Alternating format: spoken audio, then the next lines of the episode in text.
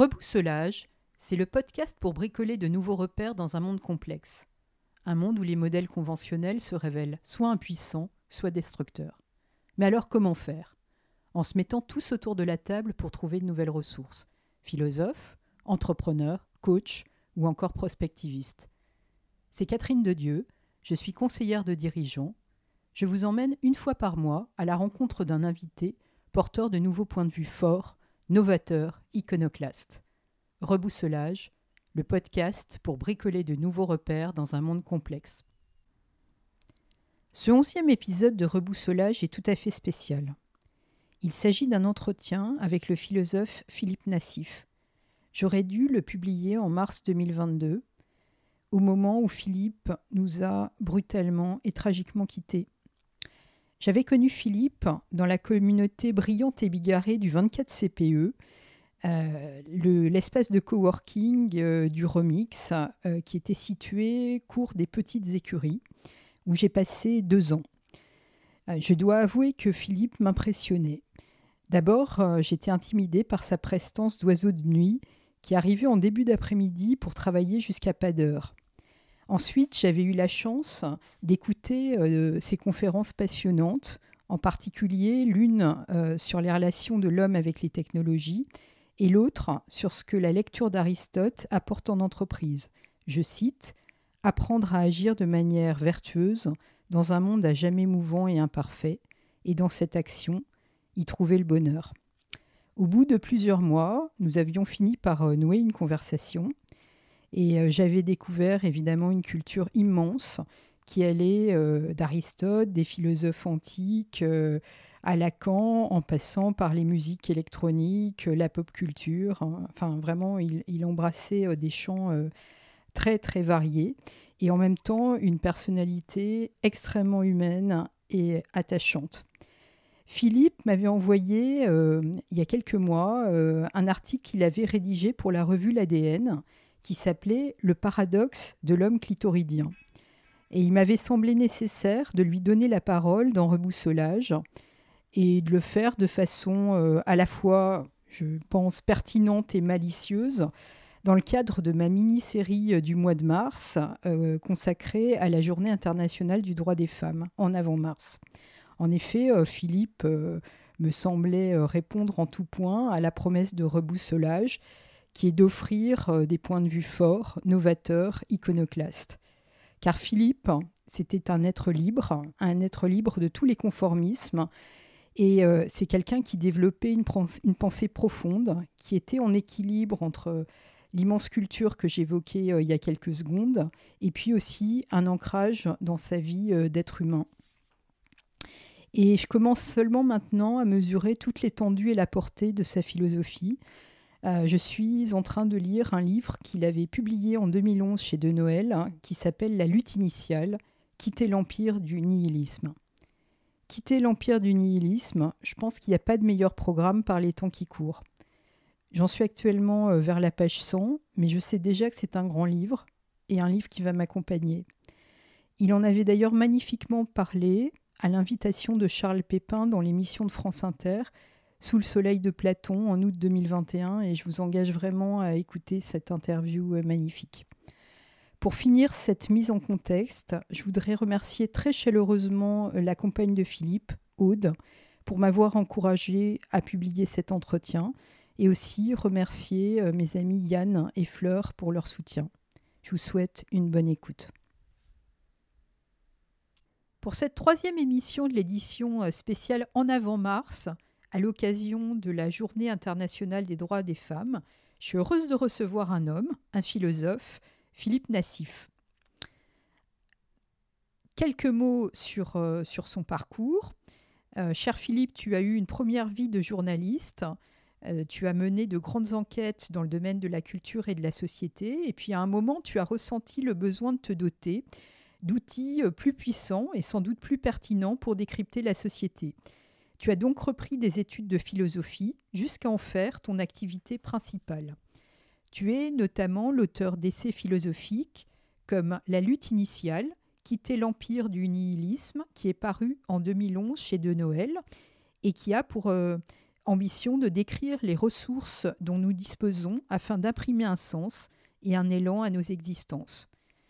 Tu es l'auteur de nombreux articles, tu animes des conférences et à côté de ta production proprement philosophique, tu mets ton regard de philosophe au service des entreprises dans le cadre de ton agence de philosophie, Filia, etc. Alors Philippe, si je t'ai invité, c'est qu'à l'automne 2021, j'ai lu sous ta plume un article passionnant qui est paru dans la revue L'ADN, avec un titre, vous allez en juger, à la fois mystérieux, audacieux et stimulant, puisque tu l'as intitulé Le paradoxe de l'homme clitoridien.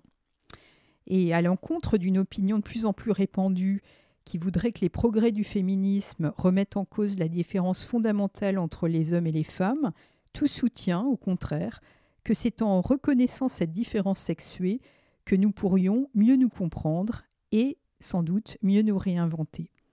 Alors Philippe, en quoi est-il encore licite, encore pertinent de parler de différence femmes-hommes?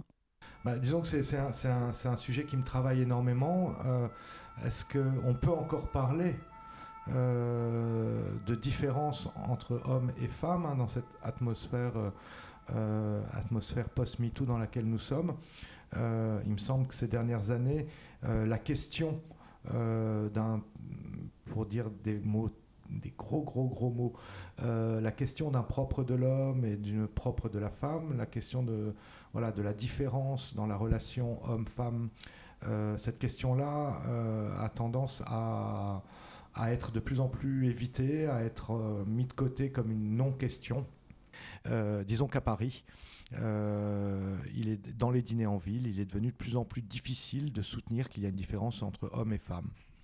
Euh, et euh, si vous posez la question, si vous lancez le sujet, on, va vous, taxer de, de, de, de, hockey boomer et on va nous dire qu'on n'a rien compris et que cette différence-là, elle est essentiellement culturelle, politique et surtout elle est à déconstruire.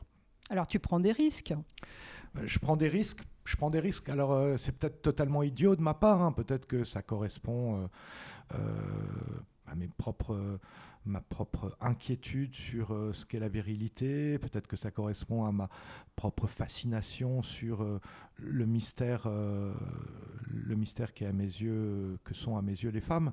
Mais c'est une question qui m'intéresse et pour être plus sérieux, je pense que c'est une question qui euh, qui mérite d'être posé dans la mesure où mon constat, c'est que euh, si aujourd'hui il est avéré dans les discours qu'il n'y aurait pas de différence entre hommes et femmes, que euh, le biologique ne compte pour rien, que s'il y a des différences, elles sont essentiellement, encore une fois, culturelles, politiques, et qu'elles sont à déconstruire, et que, comme le dit la féministe Judith Butler, euh, donc dans son livre Trouble dans le genre, euh, publié en 1990 si je ne m'abuse, il y a mille et un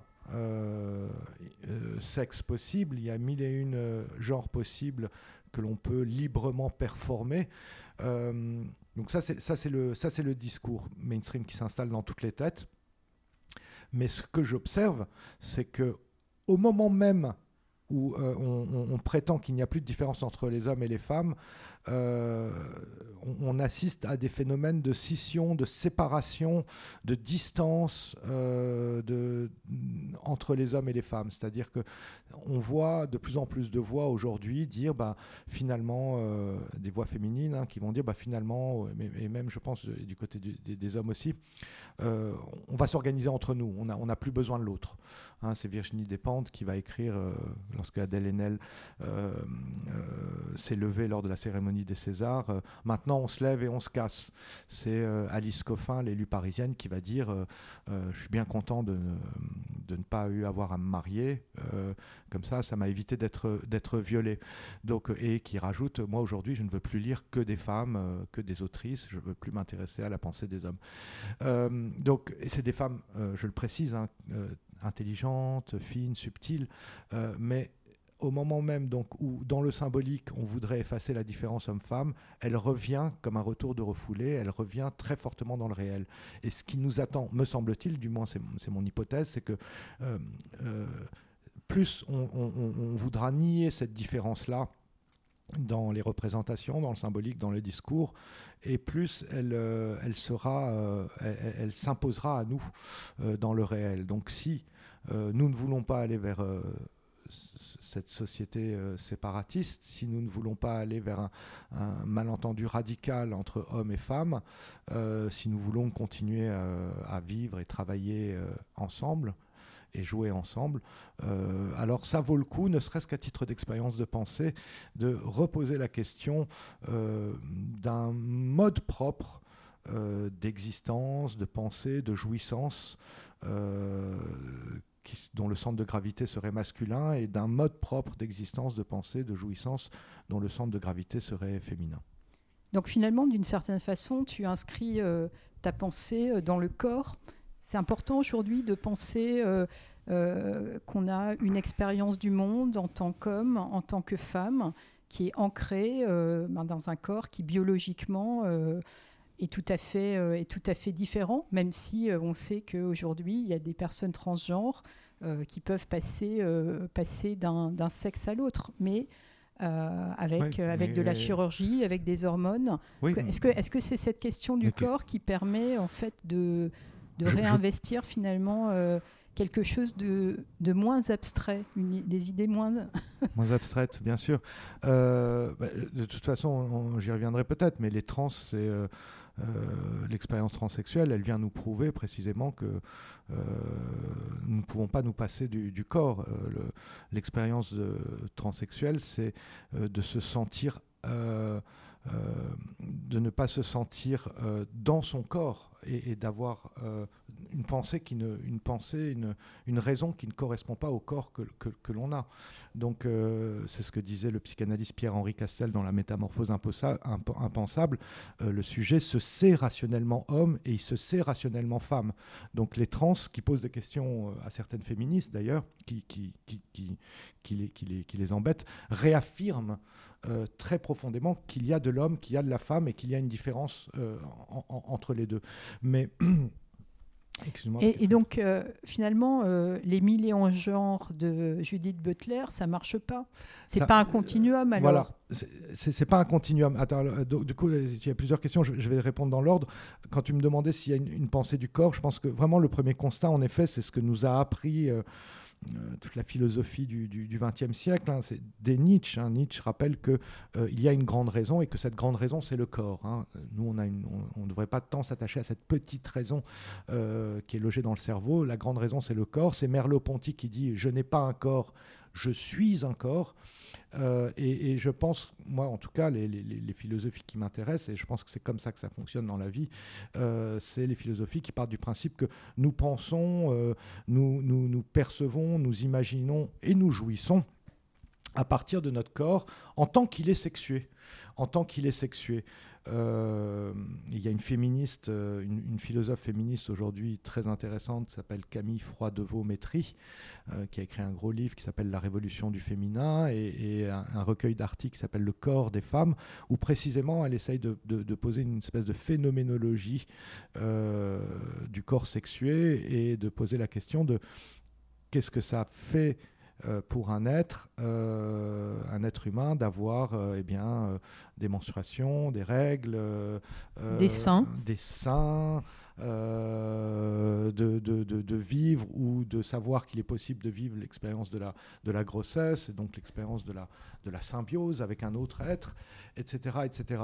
Donc c'est évident, que c'est évident que le corps compte et mon ma réflexion, mon intuition, je pense que euh, euh, le corps, on peut prendre ses distances avec lui, on peut euh, s'amuser à déconstruire toutes sortes de représentations intellectuelles que l'on a.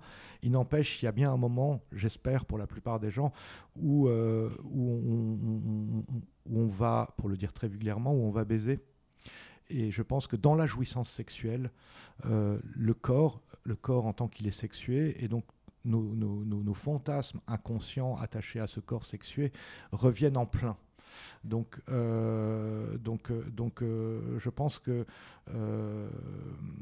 je, pense que, que, oui, c'est ça, que, que, la différence se réaffirme pleinement dans la jouissance sexuelle et on, le sait bien que nous n'avons pas le même rapport à la jouissance en tant qu'homme et, et, en tant que femme.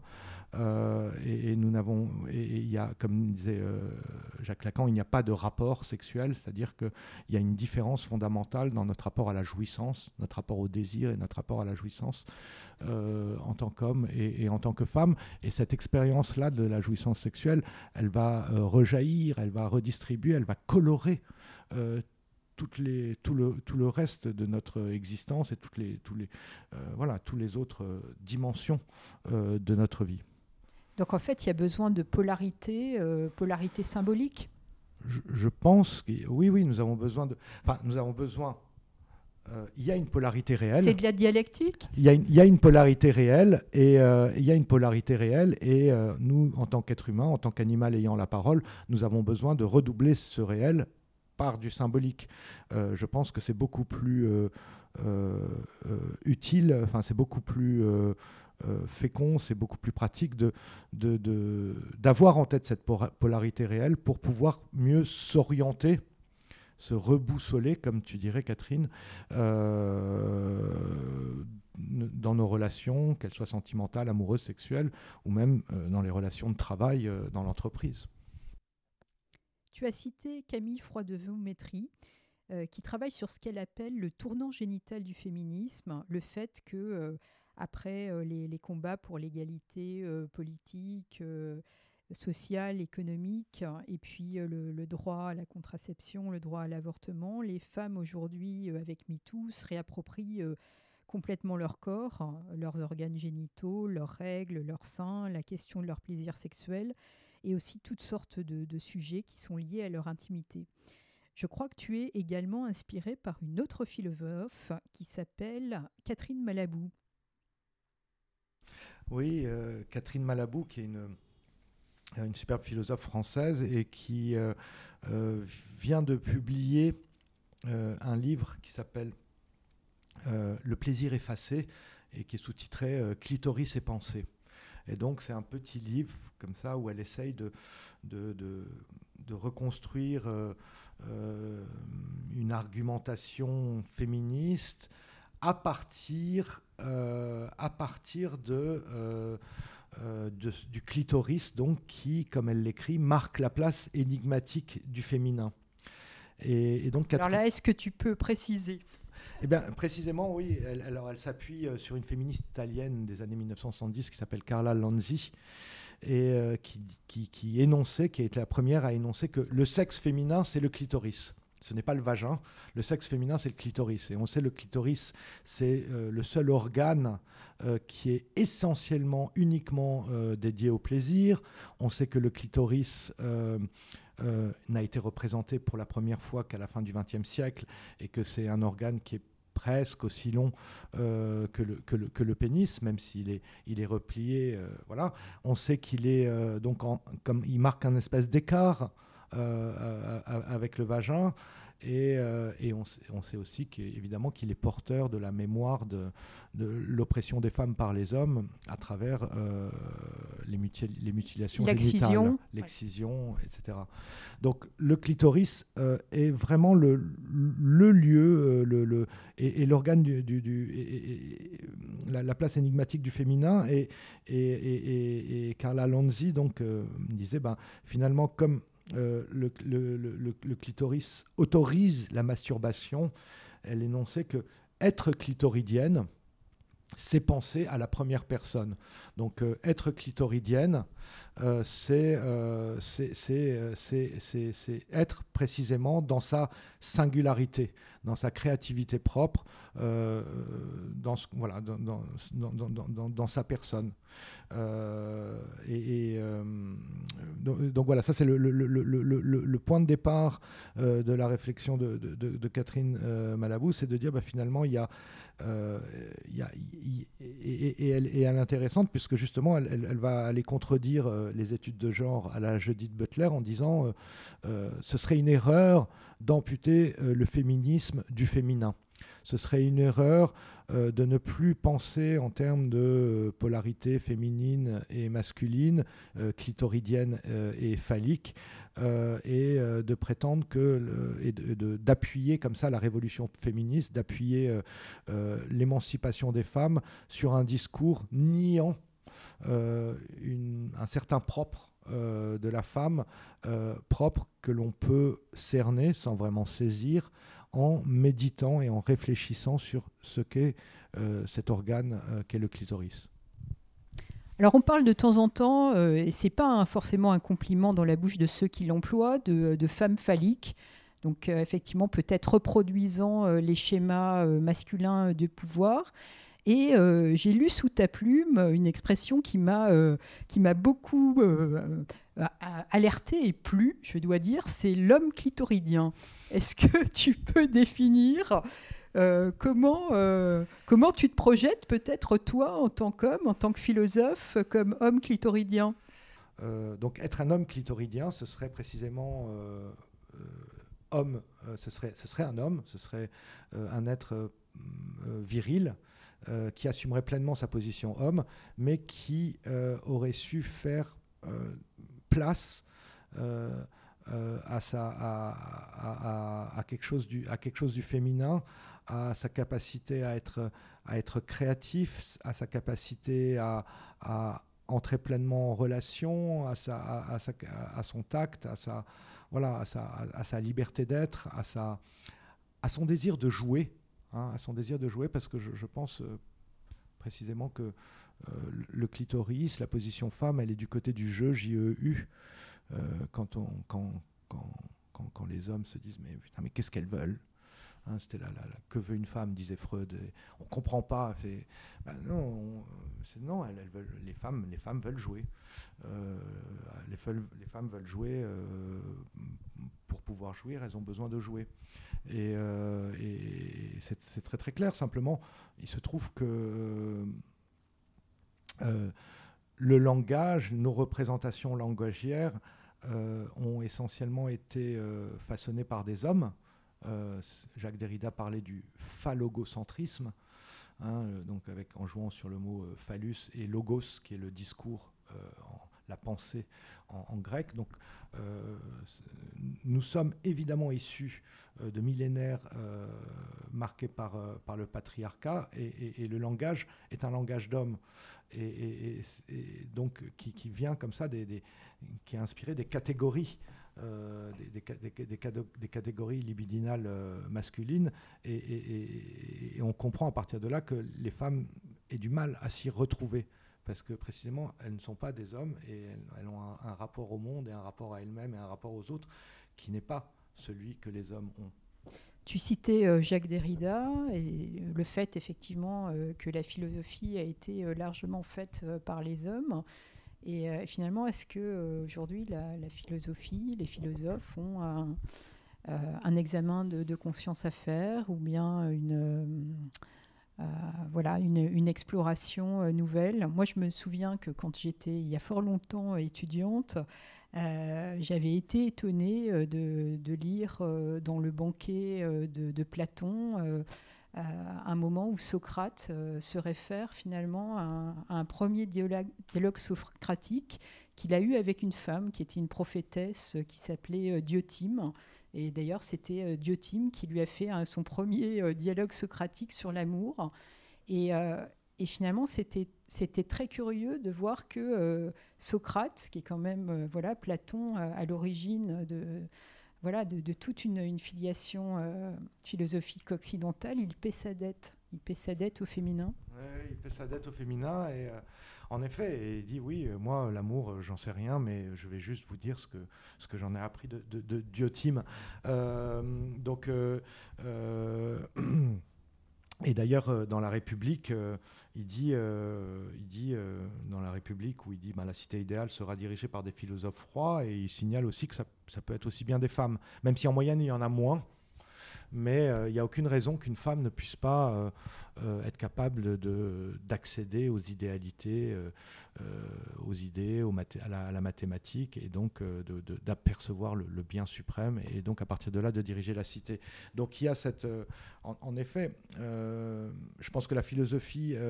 est remise en question par la révolution féministe en cours, mais pas seulement la philosophie, en fait, c'est tous les hommes, et peut-être même pas seulement tous les hommes, mais tous les êtres humains, enfin, je veux dire, hommes comme femmes. Donc, euh, euh, les philosophes sont dans leur temps, et, aujourd'hui, il nous appartient, en effet, de, de, de, de, tenir compte de cette voie nouvelle qui s'impose dans, dans, le débat, qui est la voix des femmes.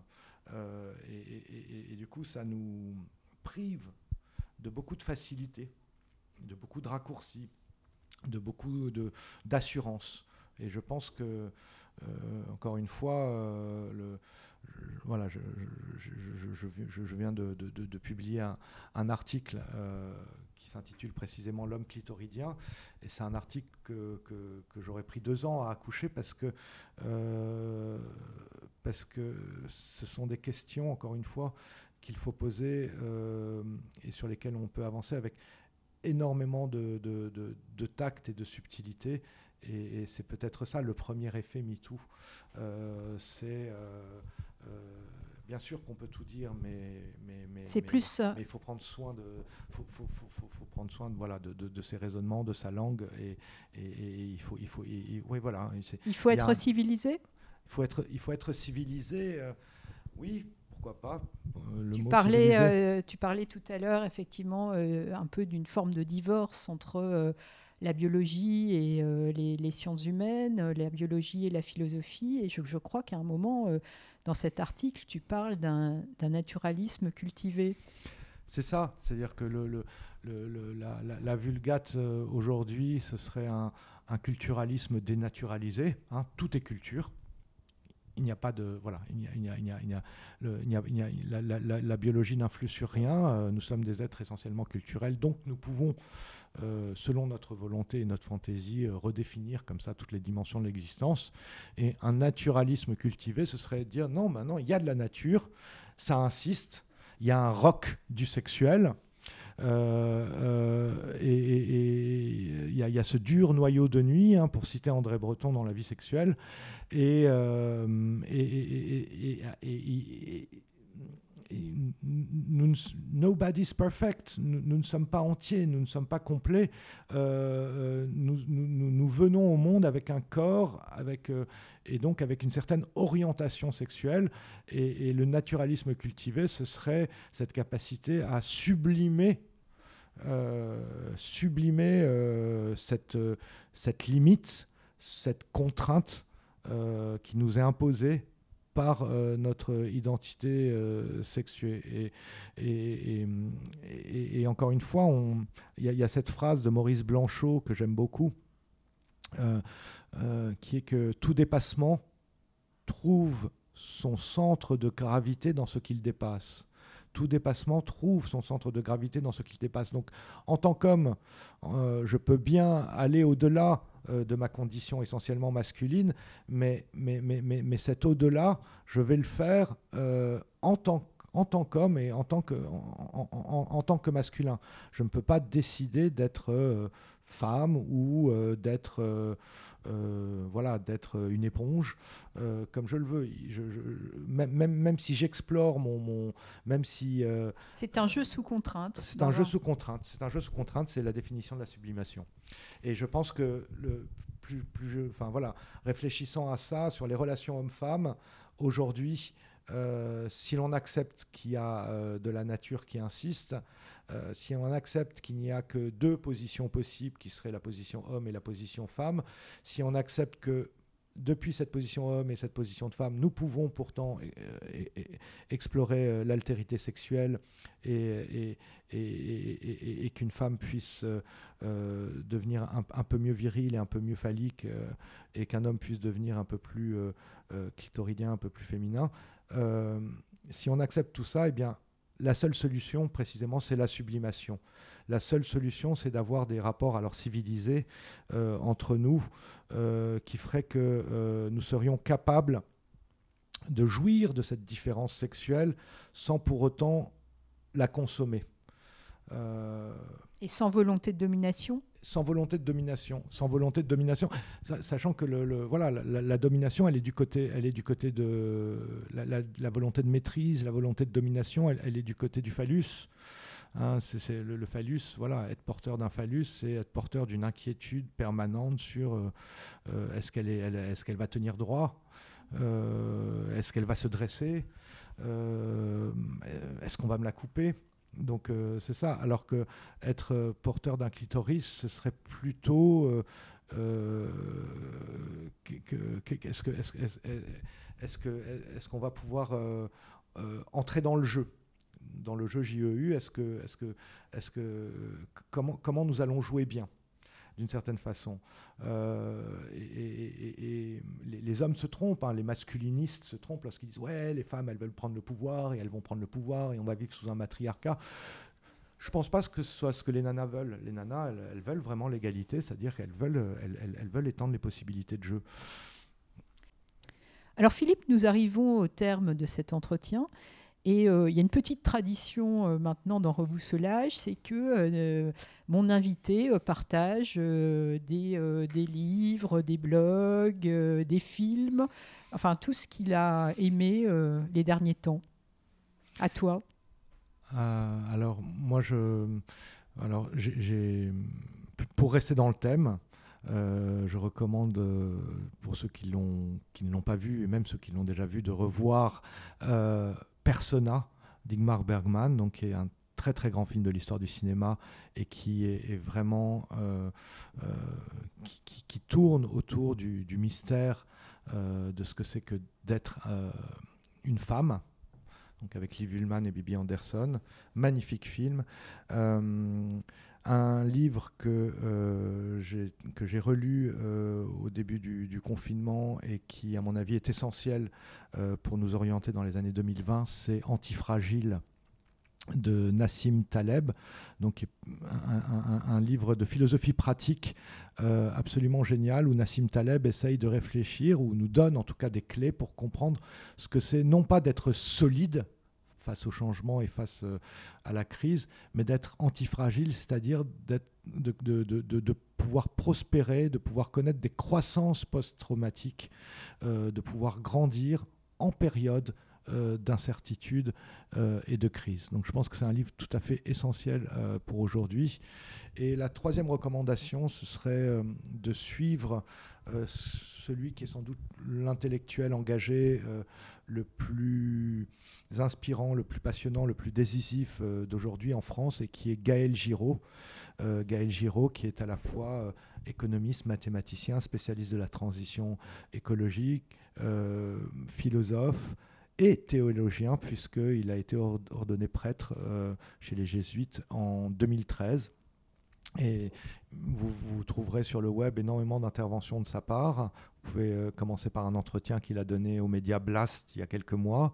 Vous pouvez lire un livre d'entretien qu'il vient de publier avec Phil Winsar qui s'intitule L'économie à venir, euh, euh, ou attendre sa thèse passionnante de théologie qui sera publiée en octobre et qui essaye de faire le, de repenser le commun de repenser ce que ce serait que le commun euh, en s'appuyant sur euh, la pensée chrétienne en général et celle du Saint-Esprit en particulier.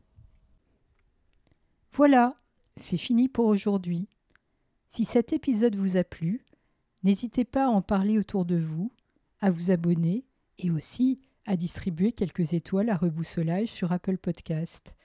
Merci de votre soutien et à bientôt.